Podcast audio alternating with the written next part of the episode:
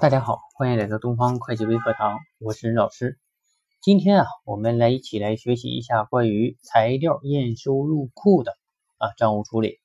那么材料验收入库呢，实际上呢，这个业务本身啊，它不是财务的业务，它应该是呃仓库管理人员的业务和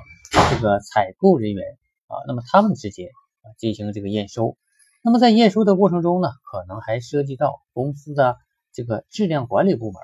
啊，还有公这个项目的负责人等啊，那么我们知道，在这个业务中呢，涉及到这些人，那么就应该由这些人负责在验收单上签字。那么在这个验收单呢，一般情况下，我们企业里头用一个入库单啊来确认就可以了。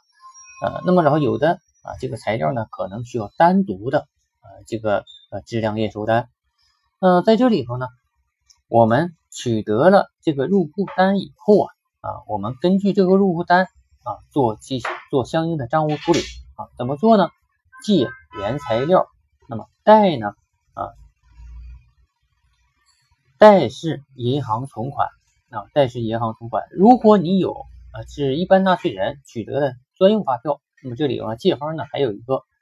进项税的问题，借应交税费、应交增值税、进项税额。那么在这里呢是这样的哈，如果你的这个，如果你取得的这个呃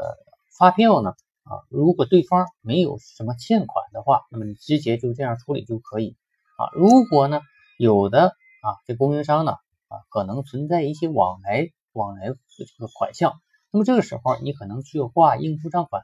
啊，或者是从以前预付的应预付账款。啊，所以说在你处理这笔业务的时候啊，一定呢需要把以前的账啊进行啊一次这个对账啊，你看一下是否这里头呢以这个原先啊有啊这个挂账的现象，如果没有，那么直接就这样处理；如果有，你需要然后这个呃冲账啊。另外一点呢，有的企业采用的是这个。呃，计划成本法啊，那么它在这个采购的时候呢，走的是材料采购，那么这个呃这个时候你要从材料采购科目啊，如果你选用的这个呃当时然后这个采购的时候，这个材料并没有到货，那么这个时候啊，你应该是啊这个呃当时然后走账的时候走的这个在在途物资啊，那么这个时候啊，你就需要呢啊从在途物资就是借原材料贷在途物资啊，这样呢，呃，这笔业务呢啊才算是处理完整的啊。所以说啊，每一笔业务来的时候，你要考虑到各种情况啊，在不同的情况下，它的这个账务处理是不一样的。